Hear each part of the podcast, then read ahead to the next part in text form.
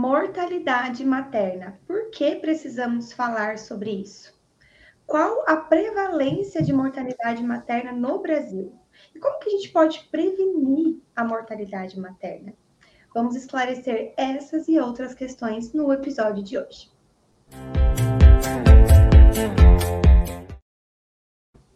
Sejam muito bem-vindos a mais um episódio do programa Psicologia Perinatal em Foco. Eu sou Jéssica Castro.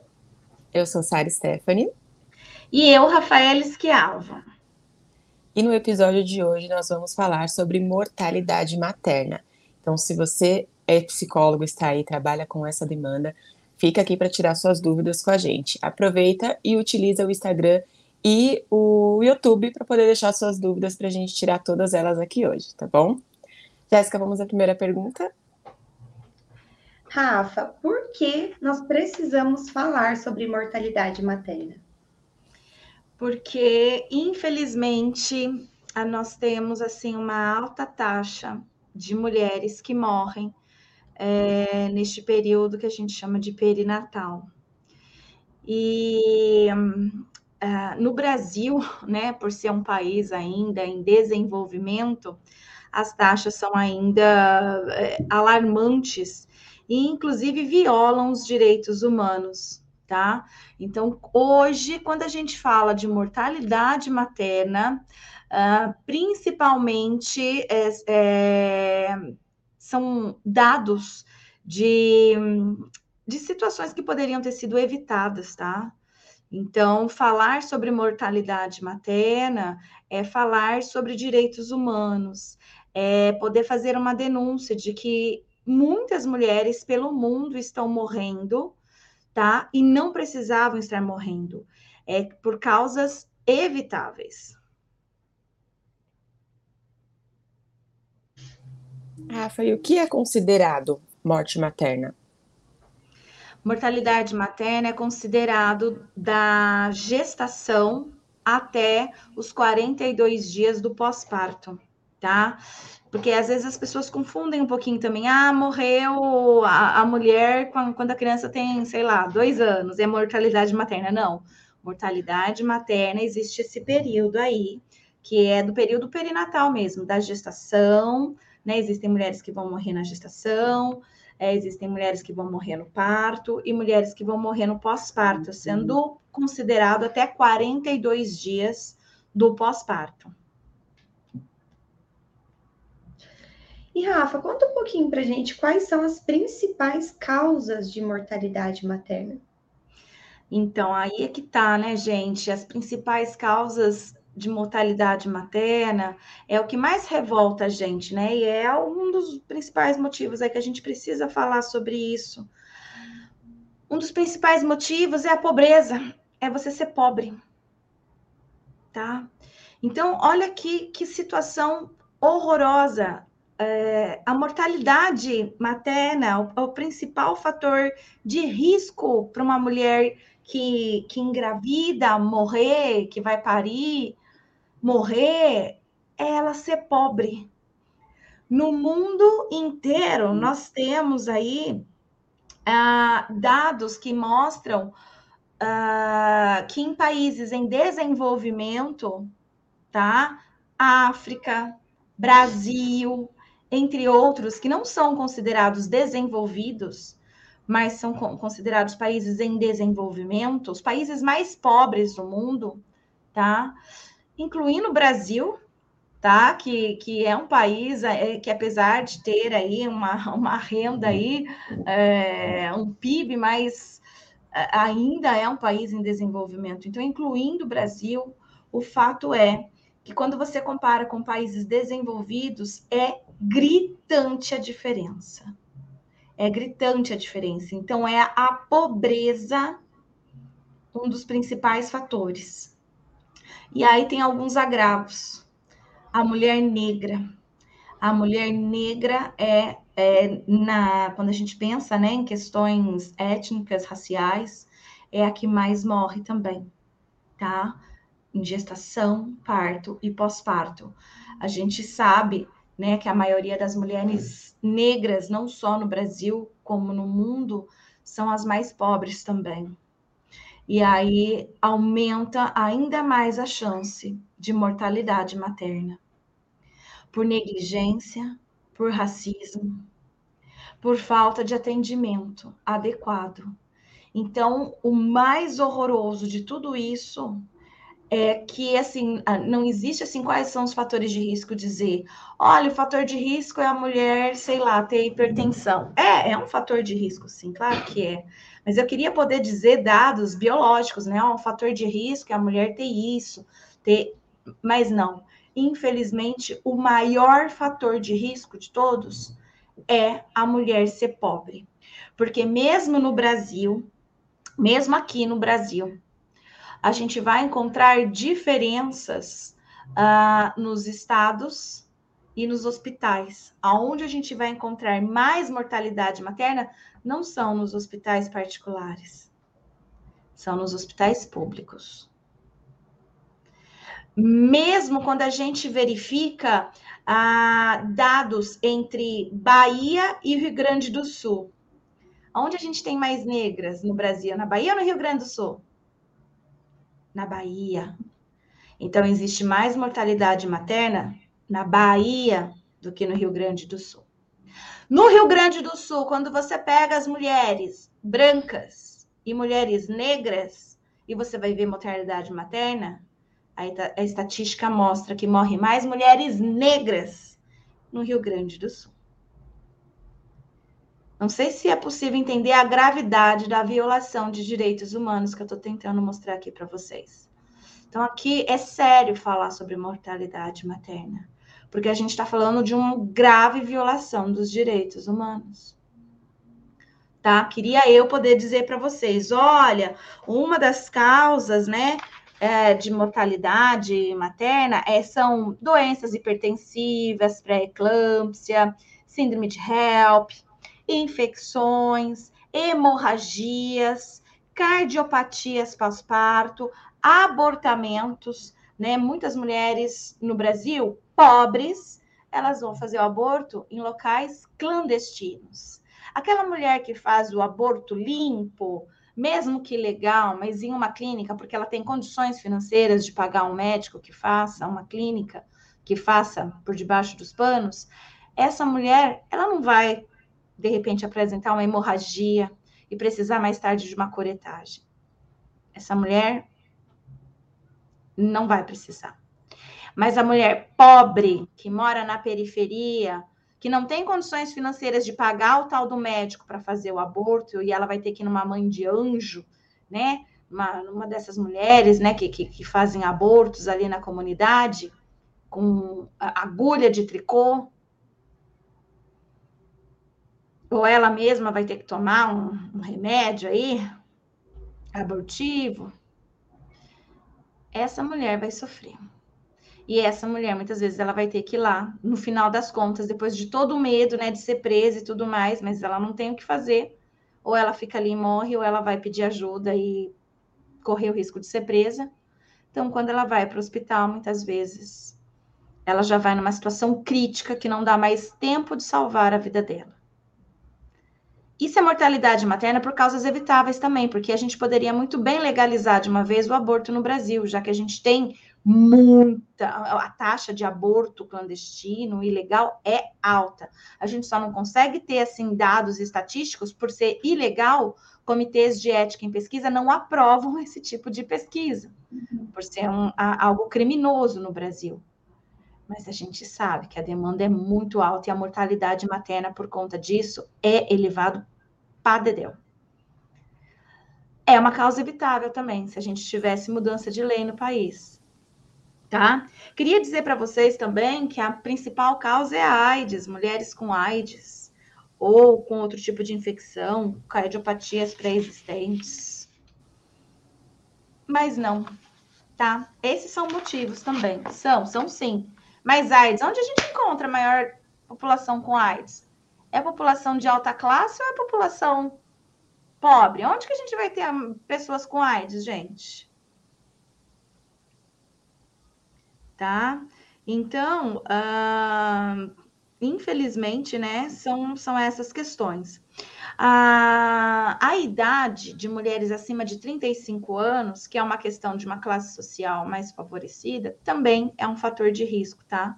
Então, por isso até que fala que, é, é, que a gravidez tardia é uma gravidez de risco, porque existem dados também de mulheres com, com idade né, acima de 35 anos, que, que correm aí mais risco também, a mortalidade materna acontece. Mas aí a gente vai ver, ó, menor nível de escolaridade. E ontem o Jornal Nacional mostrou, inclusive, que a maioria das pessoas no ensino médio, do ensino público, ensino médio, médio, gente, ensino médio, elas são semi-analfabetas. Elas não conseguem escrever texto ou interpretá-los. Ensino médio não sabe. Tem o conhecimento de pessoas de quarta série. Então é muito sério. Quando a gente fala em menor nível de escolaridade hoje, não é mais só dizer, ah, essa pessoa foi só até a oitava série. Se ela foi só a oitava série, então ela tem nível de escolaridade, acho que de primeira série ou menos, pré. Porque se alguém que termina o terceiro colegial, ou terceiro, como é que chama? Ensino médio, é quarto? Como é que eu nem sei. Mudou tudo, né? Mudou tudo. São nove anos de ensino fundamental e três anos de ensino médio. Então, continua sendo três anos. Sabe? Se está no ensino médio com um nível de quarta série, é baixo nível de escolaridade, mas não não comprovado, porque ela vai receber lá o, o, diploma, né, de, de, de, ter concluído o ensino médio, percebe? Então, para o resto do mundo, olha, né, o Brasil é, tá com nível de escolaridade bacana, agora vai ver se essas pessoas conseguem ler e escrever. Vai ver se essas pessoas conseguem ter crítico, nível crítico, né, de pensar realmente ah, tipo de ocupação, número reduzido de consulta pré-natal. Importante falar sobre o número reduzido de consulta pré-natal também. Quem é que, que tem menos é, consulta pré-natal, gente? Número reduzido. É a rica ou é a pobre? A rica, se pudesse, ela ia toda semana no médico e, e ela pagaria para fazer ultrassom praticamente todo dia. É que os médicos mais conscientes não deixam, porque a gente já sabe que existem alguns prejuízos aí em fazer ultrassom excessivo. Mas Tudo isso é, é, é, muito importante, né, Rafa? Falando com o olhar de quem já esteve dentro do hospital, porque você consegue ver como é gritante a diferença quando chega no hospital, duas mulheres no hospital particular, né, para pessoas que têm acesso a uma classe social mais elevada. Qual é a diferença quando chega duas mulheres, uma mulher branca e uma mulher negra que sofreu um aborto, né? Uma sofreu um aborto e a outra provocou. Né? Não tem a mulher negra, ela não sofre aborto, ela provoca sempre, né? Então o tratamento é muito diferente e a gente tem essa essa mortalidade por conta dessa negligência, né? De de pré-julgar as pessoas. Perfeito, Sara. Né? Que bom que você te, traz essa sua experiência do tempo do hospital, né? Para poder ilustrar melhor aqui. Obrigada. Então, gente, é, a ausência de companheiro, é, condições prévias de saúde. E essa consulta pré-natal, a gente sabe que muitas mulheres não vão ao pré-natal porque muitas vezes é longe o lugar. Não é que ela não vai porque ah, é negligente. Ela não vai porque ela não tem passe de ônibus, ela não tem como ir de a pé e não tem dinheiro para o ônibus. Tá? Aí tem, sabe? Então, assim, existem localidades e localidades, existem situações e situações. Então, a gente está tá falando de um assunto muito sério. É... Só para vocês terem noção, tá? 92% das mortes, 92% das mortes que acontecem, tá? É, mortalidade materna, gestação, parto, pós-parto, é, são por causas evitáveis. Gente, só sobra 6% de mortes que, que não tinham o que fazer, não era evitável. 6% a morte não tinha o que fazer. 92%, 92, gente, eu vou repetir para vocês entenderem a gravidade. 92% das mulheres que morrem, mortalidade materna, eram causas evitáveis. Poderia ter sido evitada essa morte. E quando a gente vê 92% de causas evitáveis e essas mulheres morrendo, é que a gente consegue perceber que isso é uma grave violação dos direitos humanos. E que são mulheres pobres que morreram, mulheres negras que morreram. Só para vocês terem noção, 830 mortes todos os dias no mundo. Só de mortalidade materna, tá? Eu vou repetir, 830. Sabe o que, que, que é 830 todo dia? Antes de acabar essa live, um, pelo menos duas mulheres já morreram de mortalidade materna em algum lugar no planeta. Antes da gente finalizar essa live, ao menos duas mulheres morreram de mortalidade materna em algum lugar no planeta. Não são 830 por mês, são 830 por dia. Todo dia.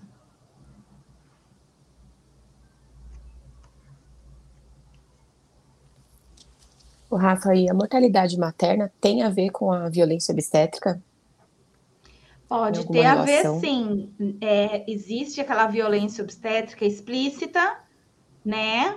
E, e aí causa, né? Então, por exemplo, a discriminação e preconceito que a gente está falando aqui, né? De mulheres negras, por exemplo. Então, essa negligência, né? Essa falta de cuidados, igual você dizendo, né? A, a mulher branca teve um aborto, a mulher negra provocou o aborto, né? Então, isso é violência obstétrica, tá? Agora, de forma indireta, a gente pode considerar violência obstétrica também. Por quê? Olha só. Ah, se são causas evitáveis, 92% se são causas evitáveis, significa que houve negligência ali do sistema de saúde, não, não só do, do obstetra, mas de, de todo o sistema, desde a atendente, né, até o, o médico. Então, assim, é, é um, é um processo é, e que vai de uma forma mais ampla. A gente não está falando só da, do sistema de saúde, a gente também está falando do sistema de educação, porque ele também contribuiu. Quando a gente foi negligente com esses adolescentes, com essas crianças na educação, não deu é, informação suficiente para saber o que exigir, o que perguntar numa consulta pré-natal ou saber a importância de uma consulta pré-natal. Tá? Então, assim, é, é uma violência um pouco mais global. Então, não dá para necessariamente a gente jogar toda a culpa ali no sistema de saúde. É claro que desemboca ali e a gente vê a coisa desenrolando ali, né? Um, uma cesárea mal feita, que não. Que, que, ah, a minha cunhada, por exemplo, quando ela foi ter bebê, ela queria parto normal, ela estava se preparando para parto normal. A médica lá inventou uma história que ela precisava fazer é, cesárea, ela acreditou, porque quem está falando é a médica, né? Falou que o bebê estava em sofrimento fetal, que mãe que escuta sofrimento fetal e vai querer continuar querendo ser militante, né? Não, então ela foi lá e teve. Só que a médica, ela cortou é, parte das trompas dela, ela teve uma hemorragia, uma, uma hemorragia séria séria, não conseguiam costurar, tentavam costurar e não conseguiam costurar. Ela sabe, aí chegou uma outra médica, a médica também não estava conseguindo. Até que no final das contas, né, deu certo lá. E graças a Deus ela está viva. Mas algumas mulheres nessa mesma situação não estão. Por conta de causas evitáveis, percebe? Era para ser um parto normal, não era para ser uma cesárea convenceram de fazer uma cesárea sem necessidade alguma e colocar a vida dela em risco. Então, quantas e quantas mulheres não tiveram a mesma sorte que a minha cunhada? Milhares. Então, quer dizer, não foi bem uma violência obstétrica direta, né? Tipo violência física, verbal, psicológica, mas foi uma violência obstétrica na, na situação de não ter conhecimento, de ser um, um profissional irresponsável, um, um profissional que atua sem informação, sem estudo científico de ponta. Ele vai trabalhando de forma rotineira, ah, o dia a dia é assim, a gente faz assado. Entende? Então, assim, é uma violência obstétrica no sentido que quando a gente vê alguns obstetras aí colocando ocitocina, fazendo epísio, e eles são obstetras legais, digamos assim, tá sorrindo para a pessoa. É, ele faria isso com a própria mulher, faria isso com a própria irmã, entendeu? Ah, vou fazer episiotomia, tem que fazer, tem que dar anestesia, né? Não sei o quê. Ele, ele, ele não está fazendo aquilo de forma proposital, né? Ele, ele acha que aquilo está certo. Só que não é baseado em evidências científicas, ele está agindo de forma errada. Falta de conhecimento. Então, é, é nesse sentido que eu quero dizer, entende? Então, essa falta de instrução, de informação, de reciclagem dos profissionais faz com que eles, sim, é, atuem muitas vezes de forma negligente, mesmo sem saber, e isso provoca a mortalidade materna. Então, era por causa evitável, tá? Mas, obviamente, que vão existir vários que vão cometer violência obstétrica por discriminação, por preconceito, realmente, por, né, ah, é pobre, pobre eu vou fazer de qualquer jeito, é, né, não que ele pense em matar a pessoa, não é isso, mas ele, tipo, cansado aqui, vou fazer, né? Então, então tem esse tipo de violência obstétrica mais consciente também, digamos assim, tá? Então, tem das duas formas. Mas, obviamente, que é falta de conhecimento, de informação desses médicos, né? Porque é, se eles tivessem uma formação melhor, eles poderiam controlar melhor tudo isso. Porque não é o fato da mulher ter baixa escolaridade, ser pobre, que faz ela morrer, não tem associação, né? A, a baixa escolaridade, renda com morrer.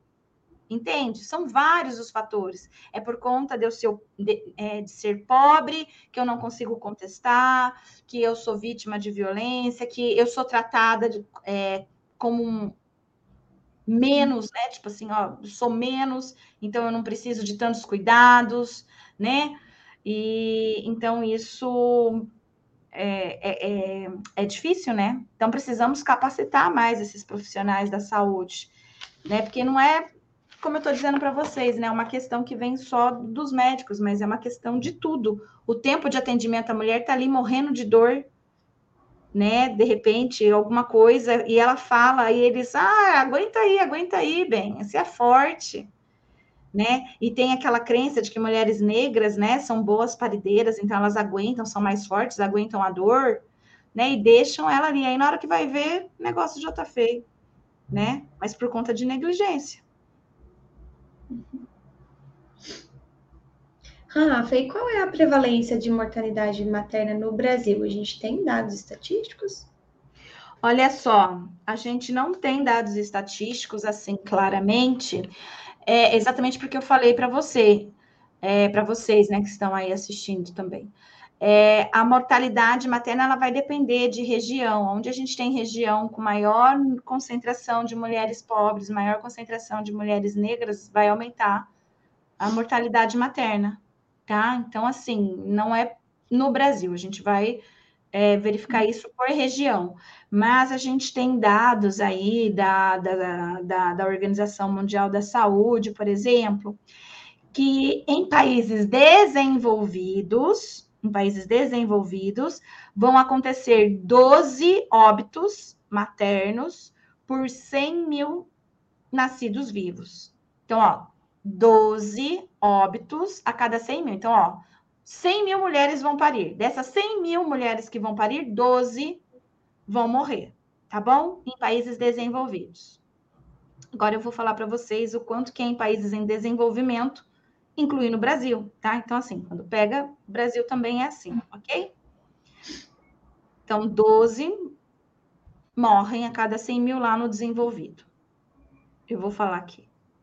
239 óbitos maternos por 100 mil nascidos vivos. Vocês conseguem perceber que muda bastante de 12 para 239?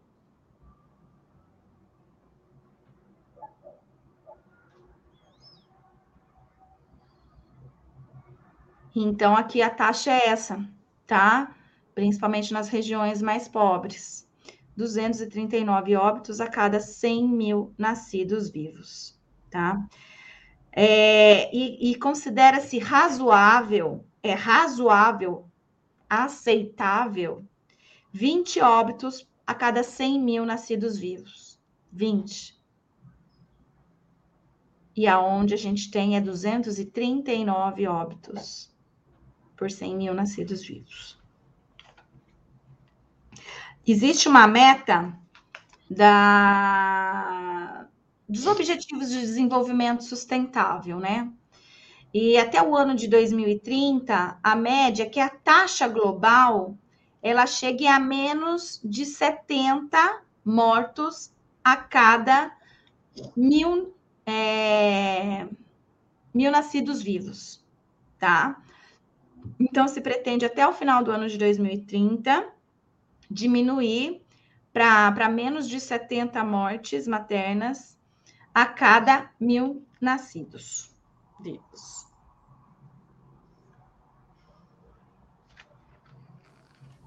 Rafa, e no período de pandemia, aumentou ou diminuiu essa mortalidade materna? Aumentou, né, a mortalidade materna. E no mês de julho de 2020, né, a gente sabe que a pandemia aqui no Brasil chegou por volta de março, né? E no mês de julho de 2020 foi publicado um estudo que é, deixou todo mundo de cabelo em pé. Esse estudo mostrou que teve 160 mortes maternas, né, de, de mulheres, mortalidade materna, por Covid-19, tá? Então, quer dizer, claro que teve as mortalidades maternas comuns, né, que a gente já vê, que é, que é o que eu falei para vocês aqui, que dá 830 por dia, então isso já acontecia. Agora, por Covid, tinham morrido no mundo 160 mulheres de mortalidade materna por Covid. No mundo, 160 mulheres. Sabe quantas morreram no Brasil nessa mesma época, que está dentro dessa estatística de 160? Dessas 160 mulheres no mundo que morreram, 124 eram brasileiras, morreram no Brasil.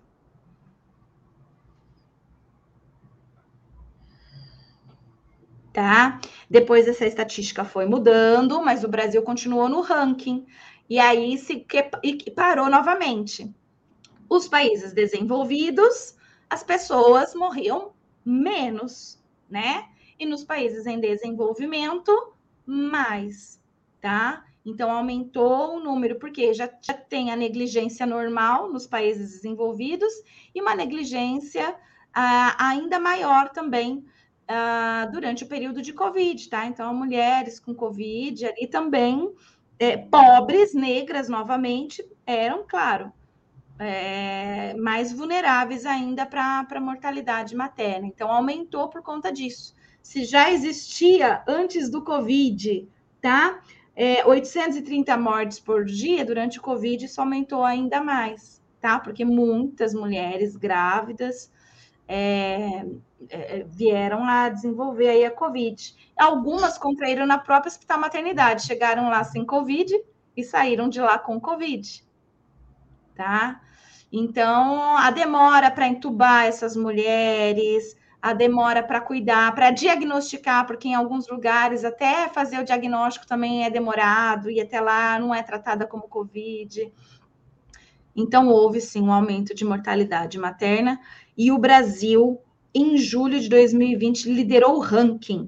Tinham 160 mortes no mundo e 124 só no Brasil.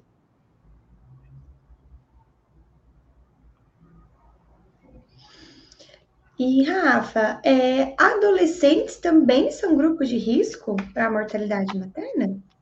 Adolescentes são grupos de risco, sim, para a mortalidade materna novamente, não por conta da idade delas, né? Eu gosto de frisar muito que a ser mãe na adolescência ou engravidar na adolescência é fator de risco, tá?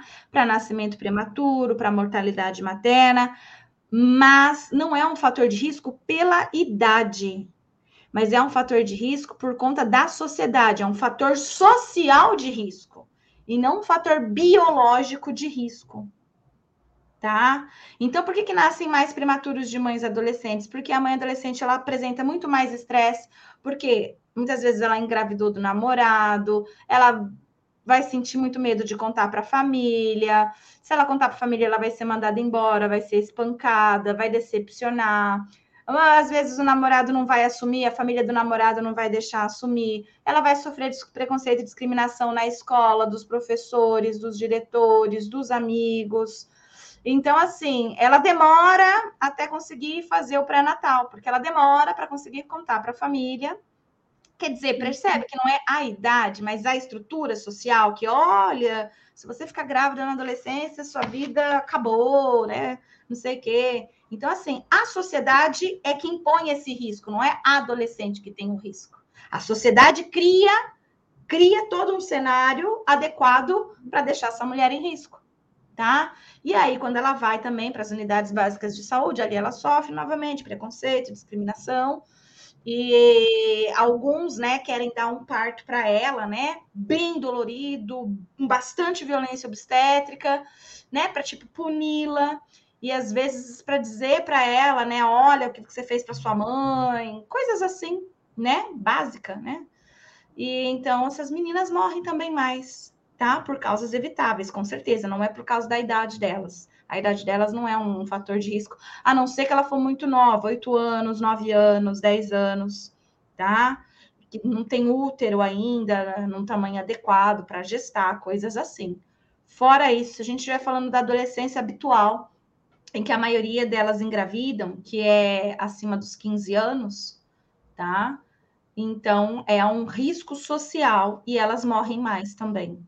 Proporcionalmente, a gente vai ver uma proporção de adolescentes considerável aí que morrem uh, na gestação, parto, pós-parto e novamente por causas evitáveis. É muito impactante ouvir tudo isso, né? A gente sabe que muitas pessoas morrem, mas quando você vê os números te, te choca de uma forma, né?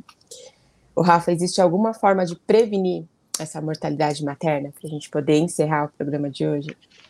Certo, a gente pode prevenir incentivando o pré-natal, né? Então, trabalhando, por exemplo, com agentes comunitários de saúde que vão visitar as casas, Uh, se a gente é, conseguir, às vezes, né, ir até a casa e fazer o pré-natal em algumas localidades, porque algumas mulheres vão ter muita dificuldade de ir até o espaço por diversos motivos. Então, assim, incentivar o pré-natal, é, tentar mostrar a importância do pré-natal, principalmente para essas mulheres com baixa escolaridade, baixo conhecimento, ajuda, porque o pré-natal você consegue já identificar o risco e ir controlando o risco tá? Então, participar do pré-natal é uma boa. Realizar exames periódicos e diagnósticos, tá? Então, é, é tem, infelizmente, tem gente que não faz, né, esses exames periódicos, diagnósticos, é, a pedido do, do próprio hospital público, do, do serviço de saúde público, não é às vezes a mulher, mas é esse próprio ambiente que, ah, tá faltando o, o aparelho X, tá faltando o equipamento Y, né? Então aí ficam sem receber exames muitas dessas mulheres, né? Ou ela tem que ir para algum outro lugar, uma outra cidade, porque só tem naquela cidade, né? E aí às vezes é, ela, aonde que ela vai deixar o filho dela? Com quem que ela vai deixar os outros filhos dela? E eles não podem ir junto?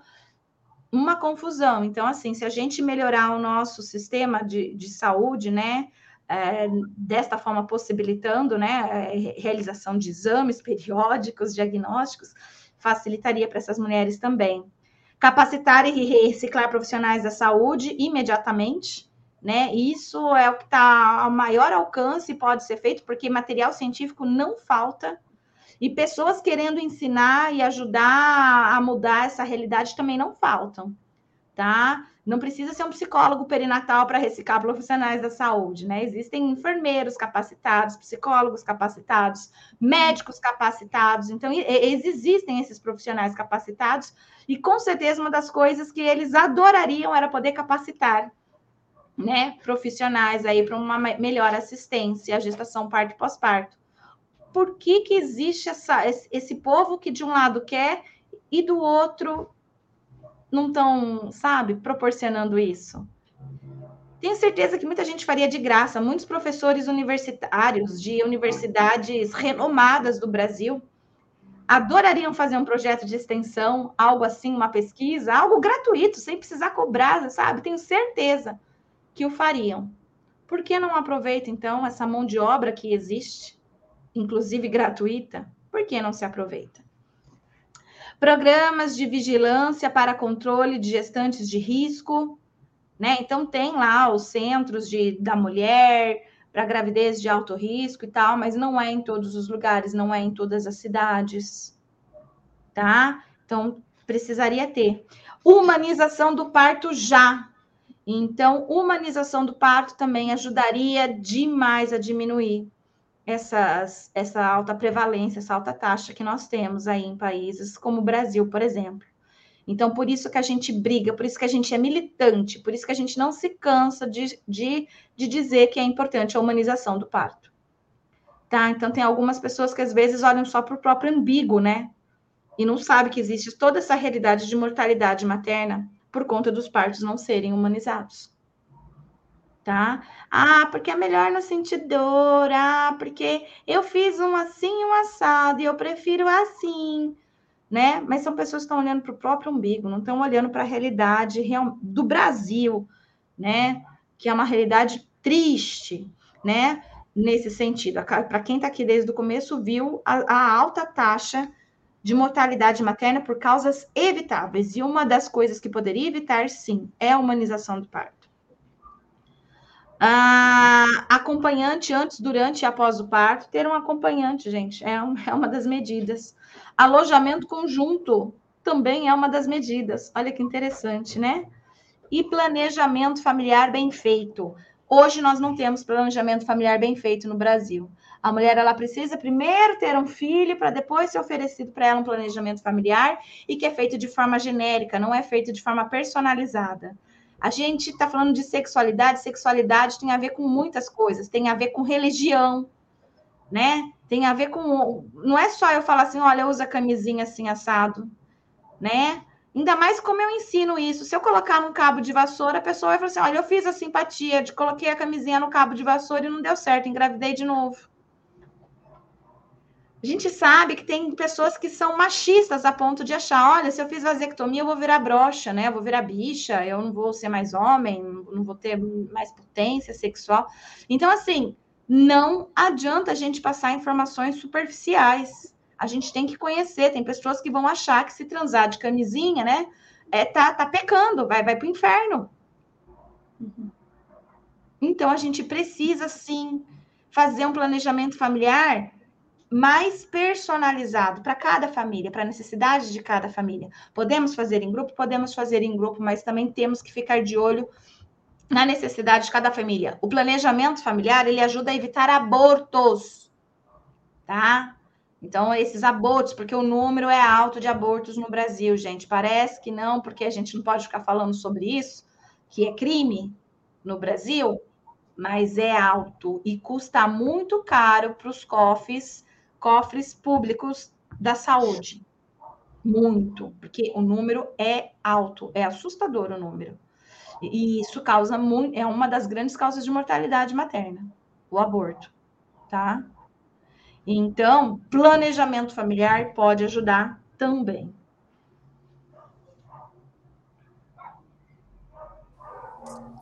Certo. Então, como não temos mais perguntas aqui, nós vamos encerrar por hoje. Eu queria agradecer a todos vocês que ficaram aqui com a gente até agora e também quero convidar vocês para participar do workshop de psicologia perinatal e da parentalidade que vai acontecer terça-feira da semana que vem. É o primeiro dia, dia 31, e vai acontecer também no dia 1, dia 2 e dia 3 de junho. Tá? Então, para você se inscrever, o link está aqui embaixo, ou você pode se inscrever nas redes sociais do Mater Online, tá? Não deixem de participar, que vai ter muitos assuntos importantes como esse. E eu também aproveito e convido vocês que ainda não conhecem o nosso canal no Spotify para ir lá conhecer assim que sair daqui. Tá passando o link aqui também. Lá, lá, lá nós temos uma grande gama de podcasts, tá? Sobre assuntos relacionados à perinatalidade, parentalidade. E na semana que vem nós também temos um encontro aqui e a gente vai falar sobre o porquê que você deve conhecer a psicologia perinatal. Se você já conhece, vem se aprofundar E convida também os seus colegas de profissão que talvez ainda não conheçam a psicologia perinatal, nunca ouviram falar. Então, convida eles também para vir aqui participar do nosso encontro na semana que vem, terça-feira, às 10 horas. Tá certo? Tchau, tchau.